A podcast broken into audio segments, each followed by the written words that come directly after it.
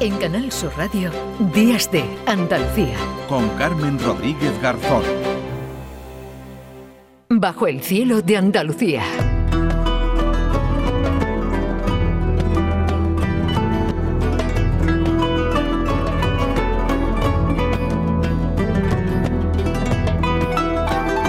Nueve y 48 minutos, a esta hora ya saludamos a nuestro querido Manuel Navarro. Hola Manuel, ¿qué tal? Buenos días, Carmen. Buenos muy días. bien, ¿y tú qué tal? Pues me alegro de escucharte como siempre y muy atenta, muy atenta y muy atentos seguro nuestros oyentes también, porque hay siempre mucha expectación con todo lo que nos, lo que nos cuentas, eh, Manuel.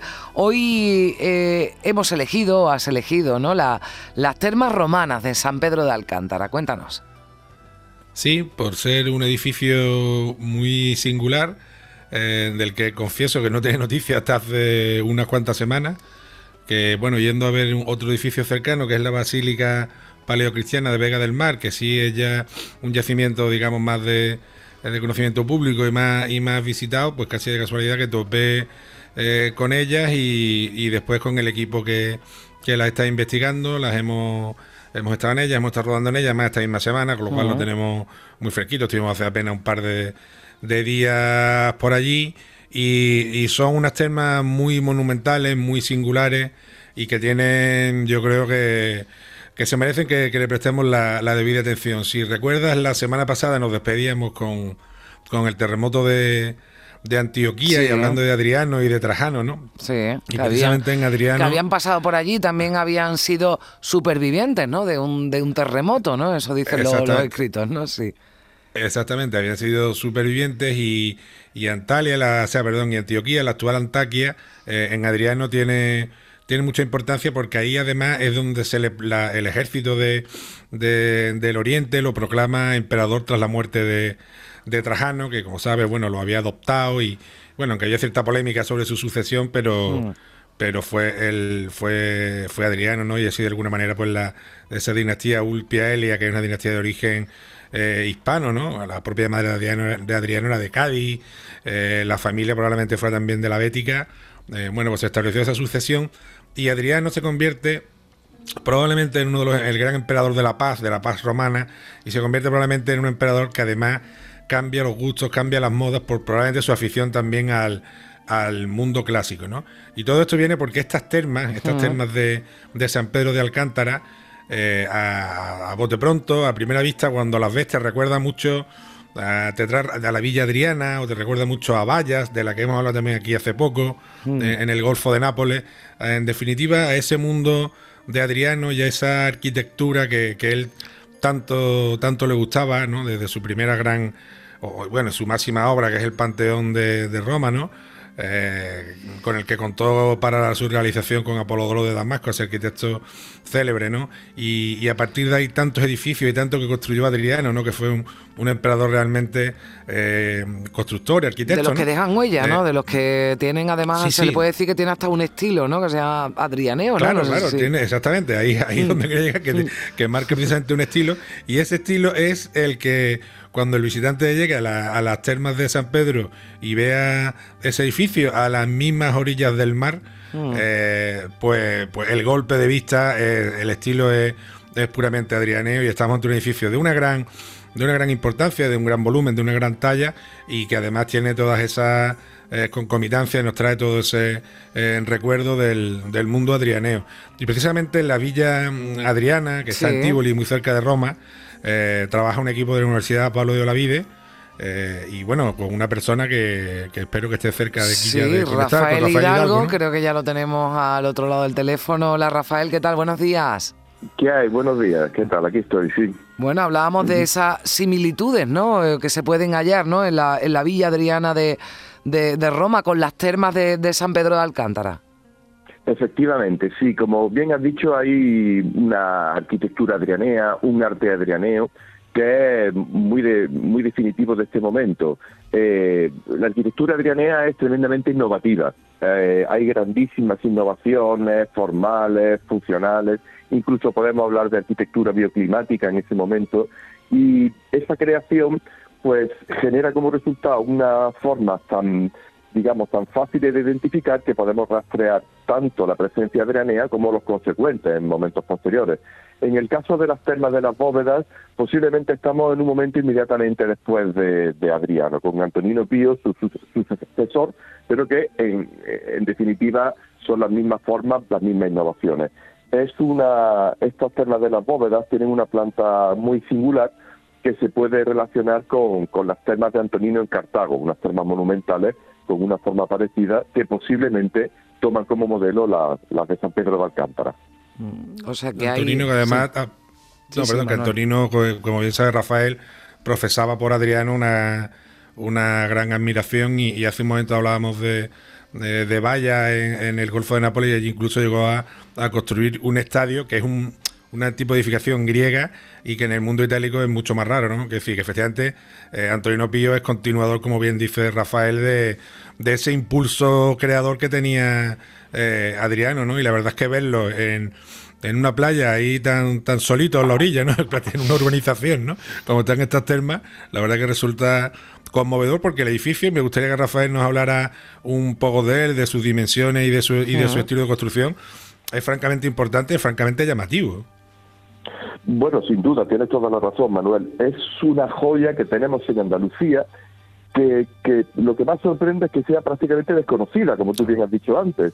Es un edificio conservado en una altura importante, con un excelente estado de conservación y, digamos, con una cierta monumentalidad que conocen poquísimas personas.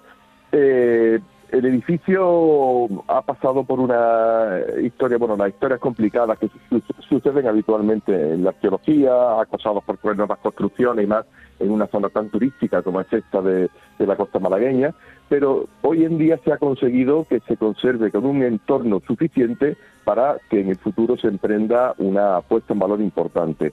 De estas termas nunca se han estudiado a fondo porque verdaderamente nunca se ha sabido muy bien interpretarlas en el sentido de que en el mundo romano conocemos dos tipos de establecimientos termales diferentes. Por una parte están las termas privadas, que están vinculadas en un espacio rural, como sería este de antigüedad, a las vilae, a las villas romanas, una especie de cortijo que se podía encontrar tanto en el interior, en zonas vinculadas a la producción de trigo y aceite, como en la costa, o bien vinculada a algún tipo de población, a una ciudad o a un pueblo, un vicus, una estación, una cosa parecida.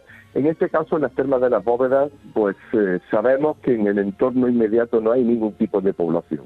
Ni hay una villa, ni hay una ciudad, ni hay una mansión, no hay absolutamente nada. Y además esa posición tan singular que comentaba también Manuel antes, que está justo en la orilla del mar.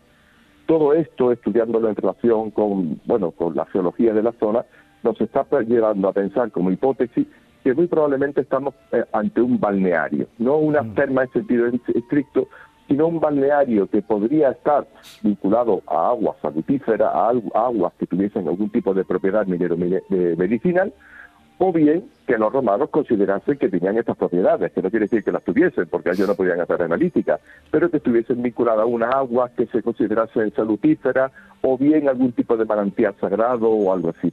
Y eso es lo que habría provocado que estas termas tan originales y tan monumentales se construyesen en este espacio concreto, muy cerca del mar también, como decía antes, con una vocación no para bañarse en el mar porque no era costumbre del mundo romano, pero sí posiblemente para disfrutar los baños de sol en esta zona. O sea, estar en un sitio aislado, podríamos decir que era un sitio, pues no sé, ¿no? En esas hipótesis que se manejan, pues de, vacaciones, ¿no? Para pasar una, unas vacaciones eh, como cura, ¿no? También para en esa en esas termas, ¿no? Que tienen esa peculiaridad, ¿no? También Manolo, que es que alrededor no, no se ha encontrado nada más, ¿no?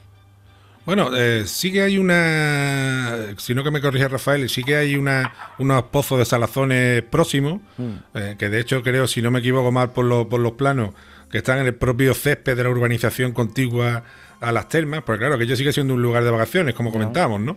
Porque es la misma orilla del mar, es una vista maravillosa, un, clima, bueno, ya sabéis cómo es el clima de, de, la, de la Costa del Sol y que ya era bueno entonces, sigue siéndolo ahora, con lo cual es verdad que la interpretación eh, es, compleja, ¿no? Y si personas pues como, bueno, Rafael y todos los especialistas eh, no se atreven a dar una todavía una versión, digamos, muy sólida de, la interpretación de lo que era el edificio y de, de qué estaba acompañada, pues mucho menos nosotros. Lo que sí yo creo que es un acicate importante para la investigación y para conocer bien cómo era toda la línea de costa del Mediterráneo, especialmente de la provincia de, de la actual provincia de Málaga, o desde Algeciras mm. hasta Nerja, en época eh, imperial y posterior, ¿no? Porque en esa época, y, volviendo un poco a, la Basílica de, Vega del Mar, eh, todos los hechos que pasan en, durante el periodo bizantino, con la llegada de los visigodos, la entrada del cristianismo, también eh, queda mucho por contar y queda mucho por decir.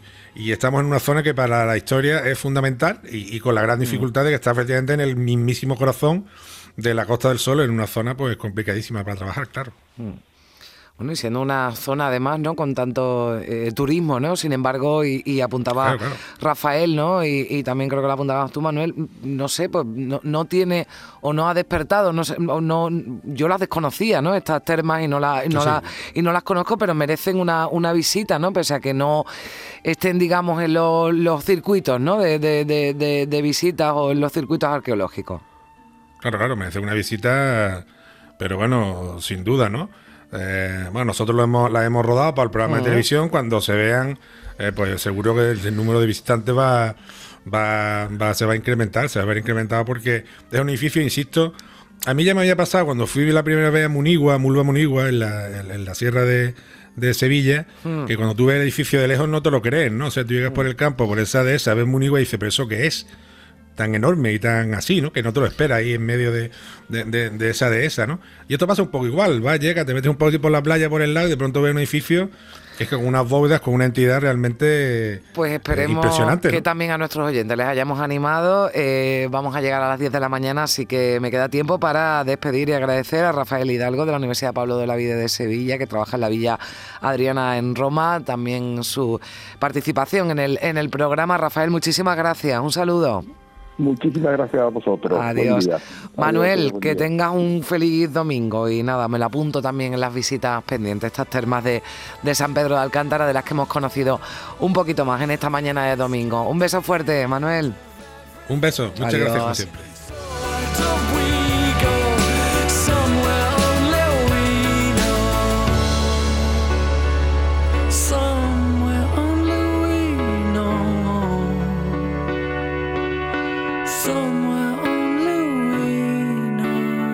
En Canal Sur Radio, Días de Andalucía, con Carmen Rodríguez Garzón.